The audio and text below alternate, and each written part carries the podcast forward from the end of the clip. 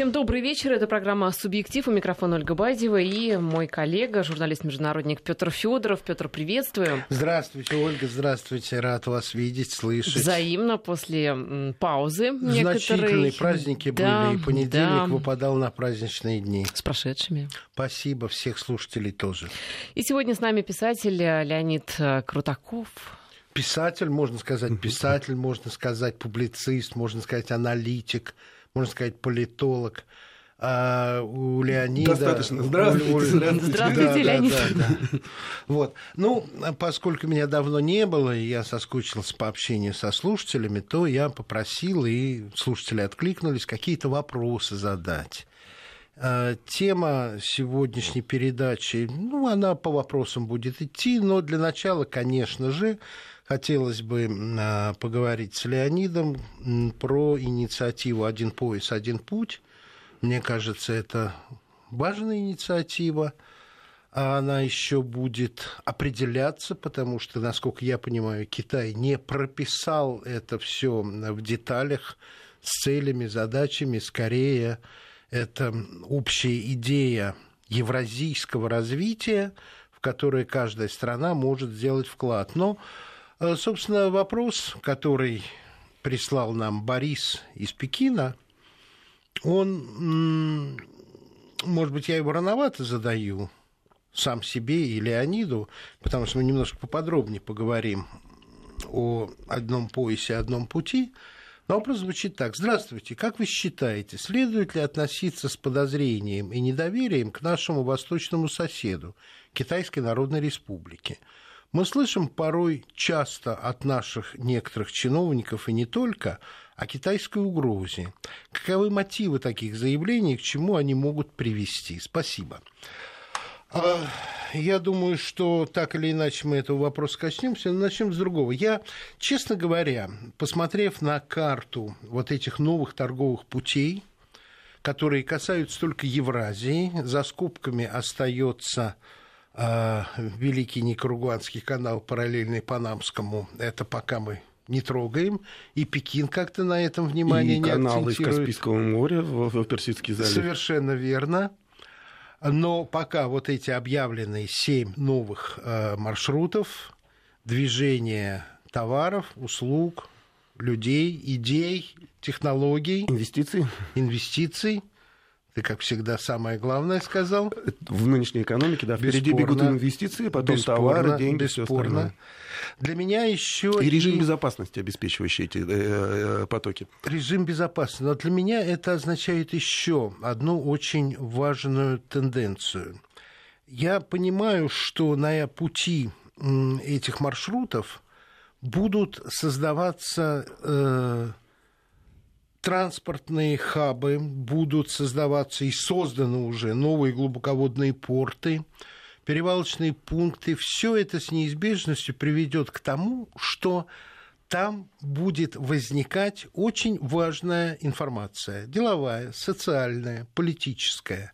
И возникнут новые центры информационных поводов и э, информационной повестки не подконтрольные э, нынешним э, главным двум центрам Брюсселю и Вашингтону, а э, м, связанные, бесспорно, поскольку это мировые вещи.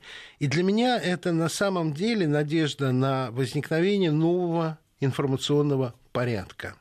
Это журналистский подход, но он очень важен для того, чтобы правильно подходить к освещению происходящих в мире событий. Я не случайно об этом говорю. Сейчас вот как раз эм, некоторые мои коллеги меня спросили, а вот любопытно, на Евроньюз эта встреча никак не освещалась. Да, я тоже посмотрел. Я говорю, да. А на Евроньюз э, и Мити- на... Митинги показали по поводу пятиэтажек. Да, а да, да. И на других европейских каналах, средствах массовой информации не уделяется практически никакого внимания. Э, Евразес э, не уделяется внимания Шанхайской организации сотрудничества, вообще ничему, что выходит за пределы евроатлантического сотрудничества. Более того, вот когда у меня был разговор с моим старым коллегой, и я к нему с уважением отношусь, это руководитель английской службы Евроньюз Нил О'Коннери, я сказал, Нил, ну вот так не задавайся, пожалуйста, уж очень сильно вашим, вашей беспристрастностью, вашей объективностью, вашим общим взглядом на мир. Вот посмотри, когда так широко освещался референдум по Брекзиту, в этот день вы не нашли места, никто из западных СМИ рассказать, что в организацию ШОС постучались четыре новых члена. И эти четыре новых члена, казалось бы, не могут быть в одной структуре. Это Индия и Пакистан, это Израиль и Иран. И Нил, образованный журналист, он говорит, а что такое Шанхайская организация сотрудничества? Я ему стал рассказывать, что вот такая структура создается. Она не то чтобы аморфная, она эластичная, она, она широкая, что позволяет вот этим странам соединяться вместе. Ты, говорю, ты хоть в Википедии посмотри. И для него это было просто открытием. Поэтому новый информационный порядок, который будет освещать события за пределами интересов евроатлантического э, единства – мне кажется, не менее важным, чем дальнейшее продвижение экономики, потому что информационное противодействие экономическим э, трендам и экономическим связям – это серьезная преграда. Но вот я сказал о том, что хотел сказать в связи вот с этой встречей, а дальше мне хотелось бы твой анализ услышать, который, как правило, э, не столь, как бы скажем, поверхностно журналистский, а скорее геополитически углубленный. Ну, во-первых, ты правильно отметил. Только я бы расширил много повестку, потому что это создание нового политического пространства. Я только а не информа... Информация я следует отчасти. за политикой. Только да? отчасти, вот. да. Ну, создание новой Согласен. повестки, создание новой политической географии, потому что ну, географию как таковую не изменишь, а политическую меняешь. Во вообще проблема Евразии и организации транспортных путей, да, э, в нее она стоит еще со времен того самого Великого Шелкового пути, который существовал. Да? Вот. И в чем разница? Почему море побеждало и э, островные страны побеждали континентальные? Потому что куча противоречий, разное законодательство, тарифы, э, банды, там, я не знаю, границы, кто, границы да, преодоле... ну, э, путь из варяг в греки охраняли варяги, да, потому что куча да. княжеств, и невозможно, э, надо со всеми договариваться, либо охранять. То есть режим безопасности, про который я говорил. Ты знаешь исключение из твоего рассказа. Чай. Потому что чай сухопутным путем, доставляемый через Россию из Китая, был более высокого качества, А-а-а. его не портил морской воздух, и русский Влага. чай всегда ценился как высшее качество. качество продукта на всех мировых рынках. Но по объемам, думаю, что морские клиперы, может быть, не меньше доставляли так чая. Я об этом хотел сказать, что вот... Э, э, про... и, ну, это, и это великий шелковый путь, может быть, его последний всплеск такой был. Вот. А так я хотел в этом смысле сказать о чем, что Китай фактически, Китай, Россия, все, кто присутствовал на этом форуме, они явили миру альтернативный проект экономический. То есть до этого существовал один проект, который долго обсуждали. Это TTIP, TTIP и четвертая промышленная революция. Расшифруй. Проект Э, трансатлантическое партнерство, э, инвестиция, торговое инвестиционное. Для азиатского Тихоокеанского региона, ну, исключая Китай. Исключая Китай и Россию, она тоже является да. Тихоокеанской страной, если да. кто-то забыл, да? Да. Вот. Э, смысл в чем, что тот и проект... второй это евроатлантический. Да, трансатлантическое. Эти оба проекта, они фактически объединялись в одно, потому что центром у них было США, да? да. То есть это меняло географию. США становилась хартлендом, то, что сегодня является Евразия. Угу. А по двум концам Атлантическое и Тихоокеанское побережье и страны. Вот. Принцип реализации того э, проекта, он э, на основе э, господства одной глобальной державы. Да? Обама, помним, да. правила останавливать должны только мы, никто не принцип реализации, и ты это отметил очень точно, точно нового интеграционного проекта Китая, предложения, да, он в формате э, ООН, Ялты, Новой, я не знаю, в формате содружества. Поэтому да. открыты многие позиции. И это вопрос не э, утверждения единых правил, хотя они должны быть, а согласования интересов тех стран, которые живут на континенте. И только потому что длинной и долгой сделкой может быть только сделка по согласию, а не, сила, не через силовой вариант. Поэтому здесь... Ты знаешь, ведь основа для э, общих правил, она есть. Это, как ни странно, правило МВФ, но в правильном соблюдении, когда она э, действует равным образом для всех, а не так, как у Орвела. А про, про это как раз и хотел сказать, что э, когда, то есть вот э, ты называл ШОС, есть да. БРИКС, да, а почему не замечают на Западе? Потому что это строительство альтернативной институциональной среды, аналоговой и практически повторяющей западную среду. Согласен. Сегодня Америка является таким расчетно-кассовым центром мировой экономики, да? Вот. А если Россия как ресурсный центр, там страны, арабские страны, Иран, да, и Китай, и Азия как, как производители не создадут свой расчетно-кассовый центр, то они вечно будут на поклон ходить туда. Ну, да? Да. Вот. Поэтому, когда были созданы банк БРИКС, а, банк азиатских инициатив, а, наши вот, как бы, представители так называемого либерального сообщества, они смеялись, говорили, ну, смотрите, какой у них там всего лишь э, капитал у этих банков смешной по сравнению с всемирным.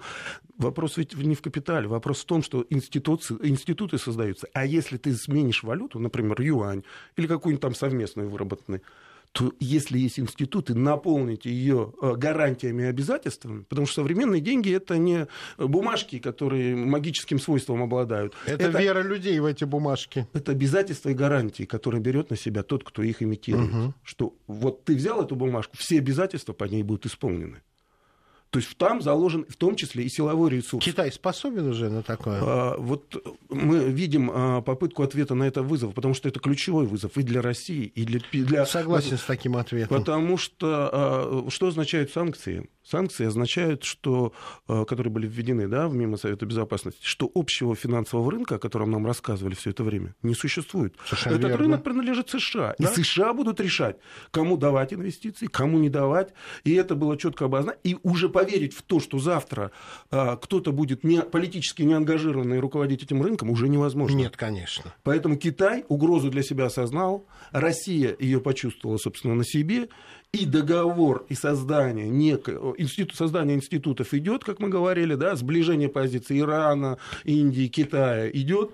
И это неизбежно должно привести к созданию некого общего проекта и политического проекта в том числе. Потому что без озвучивания идеи и цели этого проекта, а что такое идеология да, и политика? Это цель, целеполагание и цели достижения, способы его достижения. То есть это просто обрекается в форму образов и понятных людям. Теперь давай к, к тому, что, собственно, задал наш слушатель Борис mm. из Пекина.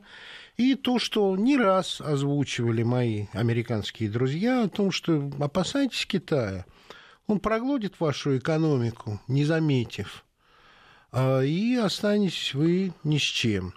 А, любопытный на этот ответ в одной из передач дал Вячеслав Никонов. Он сказал, знаете, говорит, а вот э, три четверти всей истории существования Китая он и так доминировал в экономике. в 18 веке да, мирового ВВП давал до Китай, промышленной революции, Индия. А до промышленной революции в Голландии и Англии 30% Я говорю, 30% производства. Совершенно ВВП. верно. Да. И 15 Индия давала. И 15 Индия. И никого не проглатывал. Но есть еще один момент. Это, конечно же, тот факт, что Китай является философски и внутренне по ощущению конфуцианским да. То есть мягкая сила во всем. Да. Но при этом жесткие позиции. Это так. И что очень важно, Китай вот сейчас для меня, я, может, скажу не политкорректно, это коллективный император, у которого стратегия намечена, как всегда у Китая, на многие столетия вперед. И поэтому сейчас у Китая есть страны, с которыми есть общие интересы, и Россия попадает в орбиту этих стран. А Россия была не всегда, пока существовал Китай.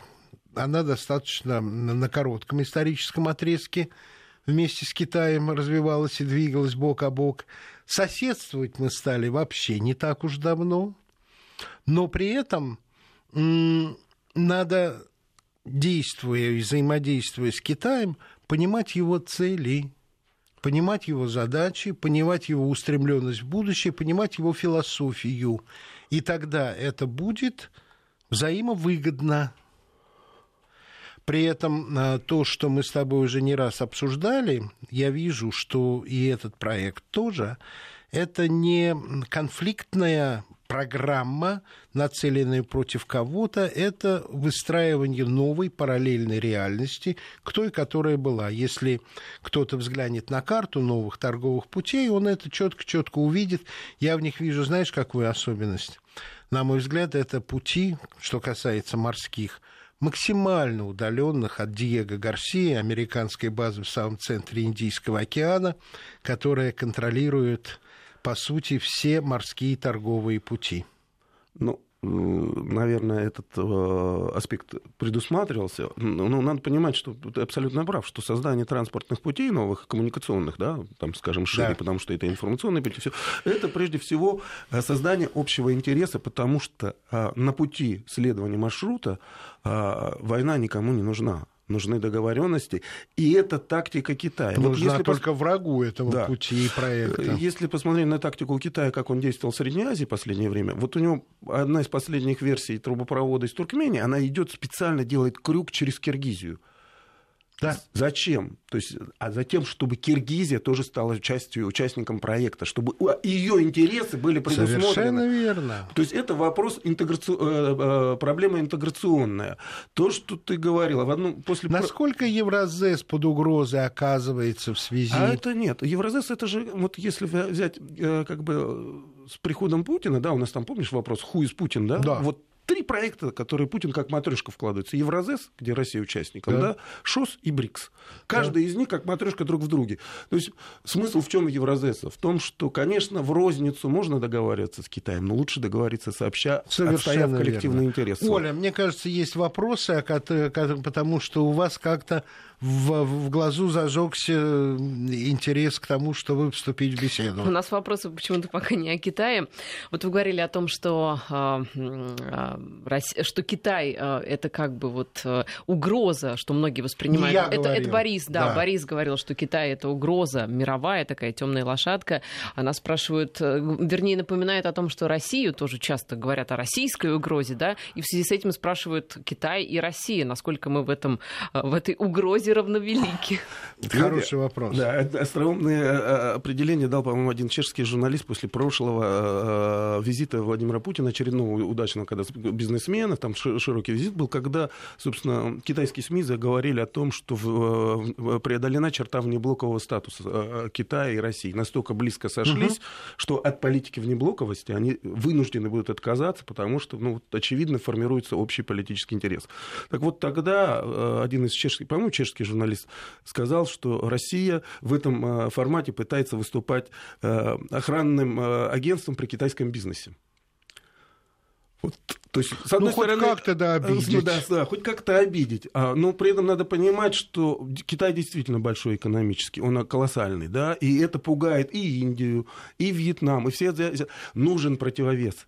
Таким противовесом политическим и военным может служить только Россия, которая может гарантировать два, два ключа, принципы двух ключей. Да. Только в этом случае, это так. если одна Америка хочет, хочет всем руководить, это один принцип. А когда есть два ключа, и у тебя два переговорных окна, и ты можешь договариваться и туда, и сюда, монопольная позиция невозможна. А Северная Корея там не является дополнительным ключиком? Понимаете, какая штука? Давайте э, рассматривать ситуацию, в общем, э, в спокойном ключе. Вопрос очень хороший. Северная Корея, наученная Ливией и Ираком, делает все, чтобы сохранить свой суверенитет. Из кожи лезет, это не дешевая программа. Не надо думать, как многие западные журналисты, что э, люди просто не доедают, чтобы ядерный щит делать. Хотя, конечно, это дорогостоящие программы. Но при этом есть один момент, который нужно учитывать. А, это то, что Южно... что Корейский полуостров не безъядерный не только по вине Северной Кореи. В Южной Корее американское ядерное оружие. Южная Корея подпирается американским флотом, который несет ядерное оружие. Хотите безъядерный полуостров? Тогда убирайте ядерное оружие отовсюду. Тогда с американской стороны абсолютной гарантии неприменения ядерного оружия против Северной Кореи. И вот после этого с ней можно и нужно разговаривать. Пока же ситуация для меня выглядит так, что Соединенные Штаты, а также страны НАТО вогнали Северную Корею в необходимость сделать то, что она делает, и то, что не вызывает одобрения ни у меня, ни у российского руководства, ни у кого в мире. Но путь к решению проблемы лежит не через нажим на Корею, а через то, чтобы весь полуостров делать безъядерным. А у меня в этом смысле немножко такой парадоксальный взгляд на эти вещи, потому что для меня Южная Корея, проблема Северной Кореи является правильно таким ключиком, чекой под регионом, потому что что мы видим после последнего обострения? Э, Америка резко нарастила военное присутствие в Японском море. Если взять Китай как торговую организацию, все проходят. Помните скандал вокруг Спратли, да? Все, э, то есть 80% мирового торгового трафика Южного моря, проливы все контролируются американцами практически. Леонид, ты говоришь то же самое, только да, с другой стороны. Да. И, и функция Южной Кореи – это присутствие Америки в регионе. Это ключик, который можно... Да, Совершенно верно. Вот. Поэтому... Если бы Америка хотела решить проблему, она решила бы ее в полпинка. Вот. Поэтому и заинтересован Китай так в континентальных проектах. Поэтому да. сила Сибири и Алтай стал для всего мира шоком, когда произошло подписание этих договоров. Потому что доста- доставля, э, доставка энергоресурсов не морем через проливы, а по территории, собственно говоря, э, континентальной э, Евразии, сделает Китай независимым практически, ну, по крайней мере, повышает его долю независимости от морских А там поставок. еще и Северный морской путь. Коллеги, у нас новости. И Отлично. Тут вопросы. Мы возвращаемся в эфир, активно продолжаем даже в перерыве обсуждать ваши приходящие вопросы на наши координаты. Еще раз их напомню. 5533 это номер для смс-сообщений. Слово «Вести» вначале писать не забывайте. Наш WhatsApp и Viber плюс 7903 170 63 63. Напомним, что в студии у нас писатель в широком смысле этого слова, в хорошем смысле этого слова, во всех смыслах этого слова. Мастер Леонид, слова. Да, во все слово. И Леонид, э, Леонид Крутаков. Говорим о Китае, о России, вообще о всем. Вы знаете, обо мире. всем, потому что да. Китай, по-моему, мы посвятили половину передачи, и это, по-моему, правильно. Я один, можно только аспект скажу? А как же? По поводу того, что вот э, вопрос э, из Николая по поводу, является ли угрозой. Очень важно понимать, то, что для Китая и России является конкурентным преимуществом их экономики, на Западе воспринимается воспринимается как угроза их экономики, Совершенно их господству. Верно. Поэтому мы для них всегда будем в формате угроз. Это надо четко понимать. Да. Есть э, такие... Э, метод... И наши вооруженные силы да. для них угрозы, потому есть, что это не НАТО. Есть э, э, мегатренды, так называемые, которые э, впервые были введены Национальным э, советом по разведке США. Они присутствуют во всех, э, заложены в программы и действия всех ведущих консалтерских э, большой четверки, Pricewaterhouse и прочее, прочее, которые консультируют все э, транснациональные корпорации, в том числе и наши правительства правительства, ну, оно не относится к транснациональным, вот, эти тренды, они излагают э, э, как бы демографический вызов, вызов, переезд богатства с запада на восток, то есть до рост Китая, Индии, они их излагают в форме угроз именно. Угу. И это надо понимать, что это заложено в стратегии развития всех э, западных компаний, правительств, то есть это является инсту- э, частью их институциональной системы. То есть это не является э, взбрыкиванием Трампа, Трампа, э, Хиллари Клинтон, э, Обамы, кого угодно. То есть это их взгляд на нас и на мир. То есть э, в, э, в американской системе ценностей другого центра силы, кроме Америки, не существует. Не Это надо понимать, и пойдут они до конца. Угу. По-моему, как-то сказал угу. один из у нас в эфире. Ну, Хиллари Клинтон говорила, что сделает все, чтобы не допустить возрождения да, Советского да. Союза. Они, они отступать в ее понимании. Они, у них задней скорости нет. Да.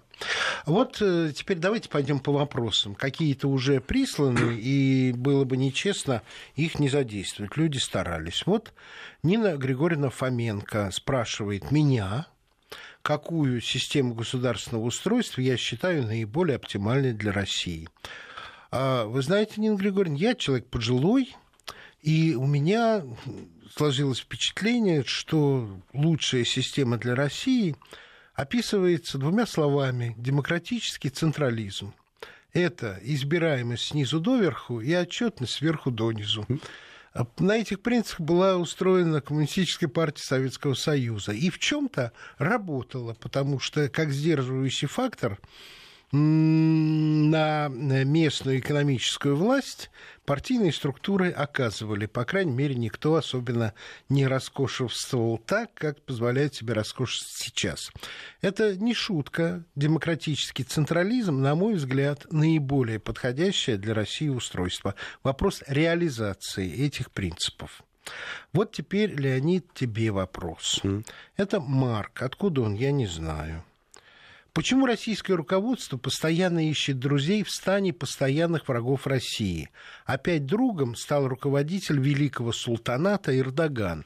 Совершенно очевидно, что Россию он будет шантажировать во всех взаимоотношениях. Почему нельзя ограничиться только деловым подходом? Нарастает уровень холодной войны, и заигрывание с друзьями, по-моему, неуместны. А ты согласен вообще с формулировкой а вопроса? вообще в политике нет друзей. Об этом и речь. Да, в политике есть интересы, да? да? Союзников вечных не бывает, есть интерес. В данном случае интерес Турции э, и России, он очевиден, да, потому что мы э, столкнулись с проблемой Украины и возможность сохранить э, вот это в свое время с трудом созданную энергетическую взаимосвязь России и Европы, две, это Северный поток, сейчас эти вторую нитку тянут, ну, Белоруссия, да, поскольку да. там сохраняется еще дружественный режим, и Турция. Совершенно верно, говоря. южный поток, да, да, южный южное поток, направление. Или турецкий там поток, да. или южный поток. Поэтому вопрос, а там, где, не, ну, когда речь идет там о сотнях миллионов, да, наверное, нельзя говорить о, о политических последствиях и каких-то партнерских там дружеских отношениях союзнических. Но когда речь идет о миллиардах и о проектах, которые там а, на, как минимум там на 20, а то и 50 лет вперед, то, конечно, необх... это, это структурирует интересы многих бизнес-структур и политических структур в этих странах. И без договоренности договоренности политической такие проекты не реализуются. Никогда. Я с тобой согласен. Я просто не очень согласен с формулировкой вопроса, потому что встреча руководителей вовсе не означает дружбу в засос. И я не вижу никаких индикаторов того, что Эрдоган подается в СМИ и подается э, российским гражданам как лучший и надежнейший друг. Этого нет. Абсолютно точно. Как раз, как раз речь идет о том, что... И в Турции э, есть свои национальные интересы, абсолютно. и их надо понимать просто, да, и все. Да, и не тыкать мордой. Да. Но какая может быть дружба в засос со страной, членом НАТО, со второй крупнейшей армией в этом военном блоке? Ну, а в... я, не про, я не про это. Не, я про, это... как раз про понимание того, которое в этом вопросе Хотя, вкладывается. А с другой стороны, когда был э, грузино-абхазский конфликт, Турция не пропустила войска НАТО в э, Черное море. Я еще раз говорю, что взаимные интересы есть, деловой подход есть, но вот это вот ощущение постсоветского человека о том, что есть друзья, которые за честь готовы надеть на себя оковы, вот этого не было ни тогда, и это показало моментальный развал Варшавского договора и дрифт всех наших якобы друзей на Запад, и этого не будет никогда. И когда люди говорят, вот у Америки столько друзей, я согласен с оценкой э, нашего лидера Путина, это не друзья, это вассалы, которые в случае ослабления Америки точно так же раздрызнутся в, э, в стороны, разные стороны, как тараканы, когда включается свет на кухне. Насчет этого иллюзий не надо подпитать, да, абсолютно. То есть не может у, у всех, то есть любое государство возникает на основе каких-то какого-то общественного национального интереса. Либо ты от него отказываешься и превращаешься в придаток к чужому проекту, либо ты этот отстаиваешь этот интерес и угу, эту цель. Угу. Поэтому тут а надо вот, понимать вот это. еще очень хороший вопрос, он мне очень нравится. Уважаемый господин Федоров, очень хотелось бы услышать ваше мнение. Это пишет нам Дмитрий. Ваше мнение, почему так быстро, почти мгновенно сдулся Ципрос? На него многие возлагали большие надежды. Он просто лопнул, не успев надуться. Это вопрос тебе, мне? А как хочешь, я на тебя смотрю, а, хочешь, ну, скажи, я, я считаю, скажу. что для того, чтобы пойти против а, той системы, которая сейчас создана в а, Евросоюзе. Евросоюзе, надо быть античным героем. То есть надо быть Гераклом, там, Персеем, не знаю. Так если угодно. ты рожден на этой земле, что тебе мешает, собственно вот, говоря? Видимо, он не рожден ни Персеем, ни Гераклом. Я, могу сказать... То есть он, быть... вот, на мой взгляд, он оказался таким, э, э, не знаю, там, прошу за прощения, таким хипстером э, политическим. Да, вот он много говорил красиво. Варуфакис, кстати, Варуфакис получил очень очень неплохие контракты с лекциями по миру после того, как он, ну, он самый принципиальный был в этом смысле, и он озвучил реальные проблемы, которые связаны с закредитованностью и, собственно говоря, финансовым порабощением. Некоторые друзья греки называют его проектом Сороса. Вот, поэтому я и говорю, что он получил очень хороший как бы, контракт по лекциям угу. после того, как... А Ципрос, понимаете, какая штука? Мне симпатичен этот человек, и я чувствую его трагедию, потому что а вот мой друг Димитрис, по-моему, вы его знаете. Нет? Грек? Греческий Нет. журналист. Нет, не видел. Он рассказал прелестную историю о том, как Вруфакис позвонил в Брюсселе и сказал, почему вы заявили по полном консенсусе о продлении санкций против России? Вы меня не спросили. Не Фаруфакис, ты имеешь в виду а Ципрос? Ципрос, да. Ципрос, Ципрос, я про Ципрос. Да. А, нет, Ципрос, Ципрос, да. На что ему Франческо Магерини сказал, знаешь что, сиди молчи, так надо. И со своим мнением не лезь. И так устроена брюссельская бюрократия. И я думаю, что система шантажа была настолько велика, Конечно. что погибнуть он мог в одиночку, но он понимал, что после этого будет разгром и для его народа. И смерть античного героя, она прежде могла зажечь людей, а сейчас боюсь, что современная Новая Греция... Судя по Одессе, э, ну вот страшное дело, но тем не менее.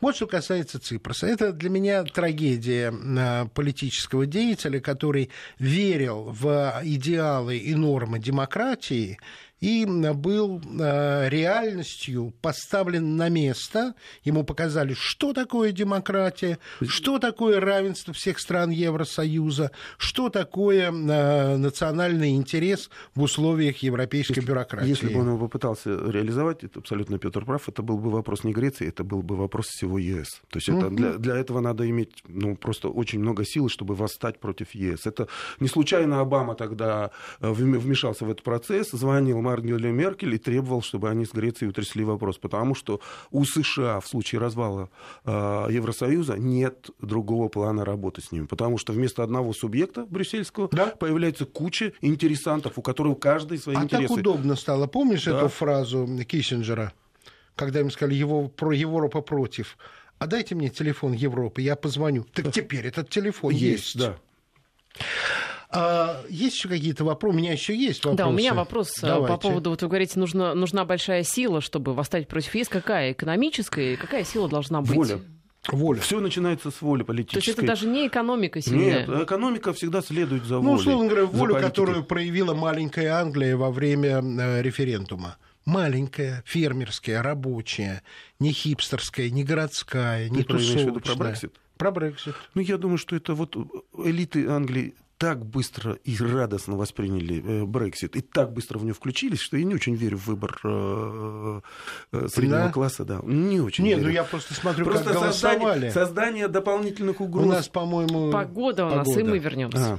Да, то, на чем мы стоим. Это мы о Греции продолжали говорить Совершенно в перерыве. Верно. Говорили Совершенно о том, что верно. эта страна очень приятная, что она православная, и тем нам ближе. Ну вот у меня еще один вопрос заготовленный. Михаил Макаренко судя по его имейлу, по-моему, человек приблизительно 61 года рождения, то есть космической эпохи человек.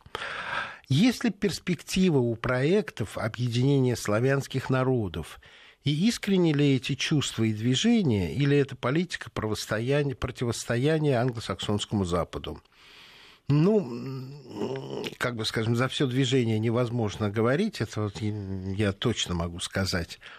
Перспективу я тоже пока не вижу, потому что большая часть славянских народов сейчас оказалась в Евросоюзе. Мотором а, панславянизма всегда была Чехия. И там эти настроения есть до сих пор.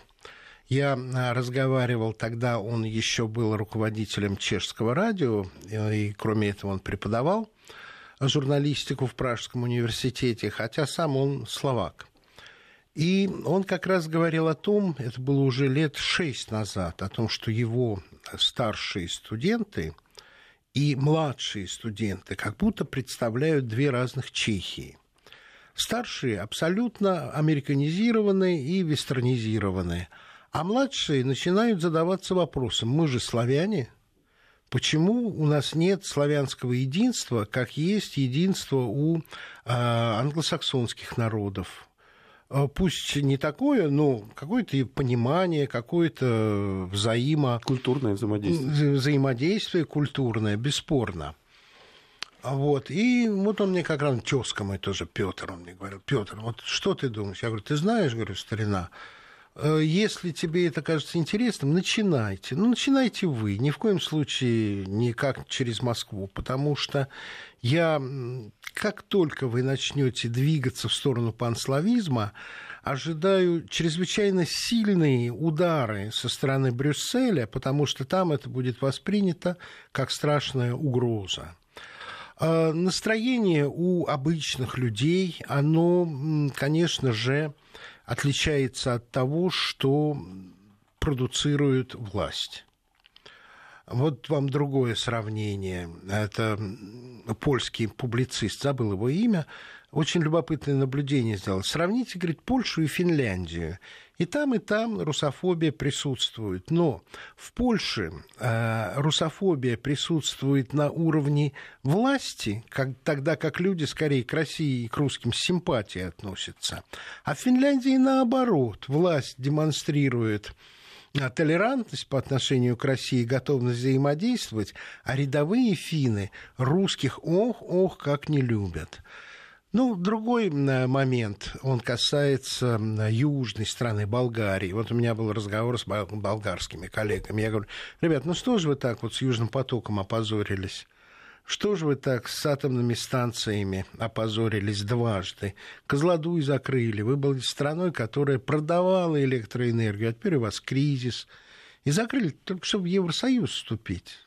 Показателей никаких по безопасности не было. Вам сейчас Фукусима это ясно показывает. Говорит, ну вот видишь, у нас руководство такое. Я говорю, а что же такое руководство выбираете? А у нас, говорит, другого нет. Вся элита на корню куплена. Кого не избери, все равно будет так показывать.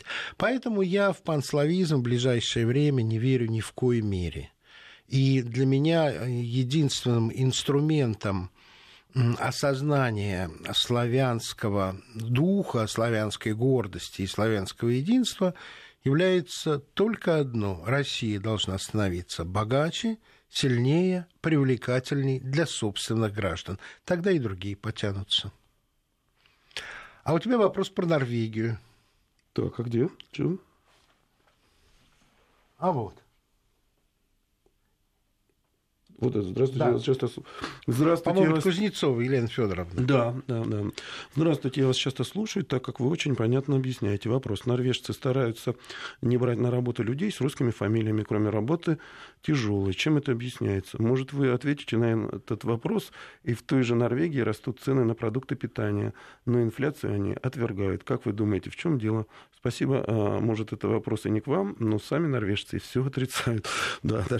Вот, ну, во-первых, на первую часть вопроса, я думаю, что Петр прекрасно ответил. А, а, вот, и это традиционное для скандинавских народов отношение к России. Там в Швеции вообще детей, по-моему, русских пугают. Да, да русскими пугают. Вот. А вторую часть по поводу инфляции. Это, это, да, это очень серьезный вопрос, просто потому что инфляция то есть у нас э, сегодня рост экономики мировой, выдает, э, инфляция выдается за рост мировой экономики. С момента запуска э, количественного смягчения, то есть когда. ФРС США начала печатать просто деньги. В стране начало расти все. То есть если посмотреть фондовый рынок, нефть, золото, то есть во всем, ну вот в классической экономике да. это называется инфляцией, когда растут цены. Да. А они все это измеряли как растет как рост экономики. Как рост экономики. При этом фактического роста не было, да? Производства. Ну, да, да. Как, ну, как простой пример, что это из себя представляет и как это работает, этот механизм, мы говорили про общий рынок. Вот, накану... в 2007 году, я уже, по-моему, Петр, у тебя, не помню, где-то приводил эту цифру, э, резервы Федеральной резервной системы США финансовые составляли всего 12 миллиардов долларов. У Китая было 3,8 триллиона. К 2014 году, когда были окончены э, вот это печатание денег, станок выключили, э, резервы США были сопоставимы с китайскими. Да?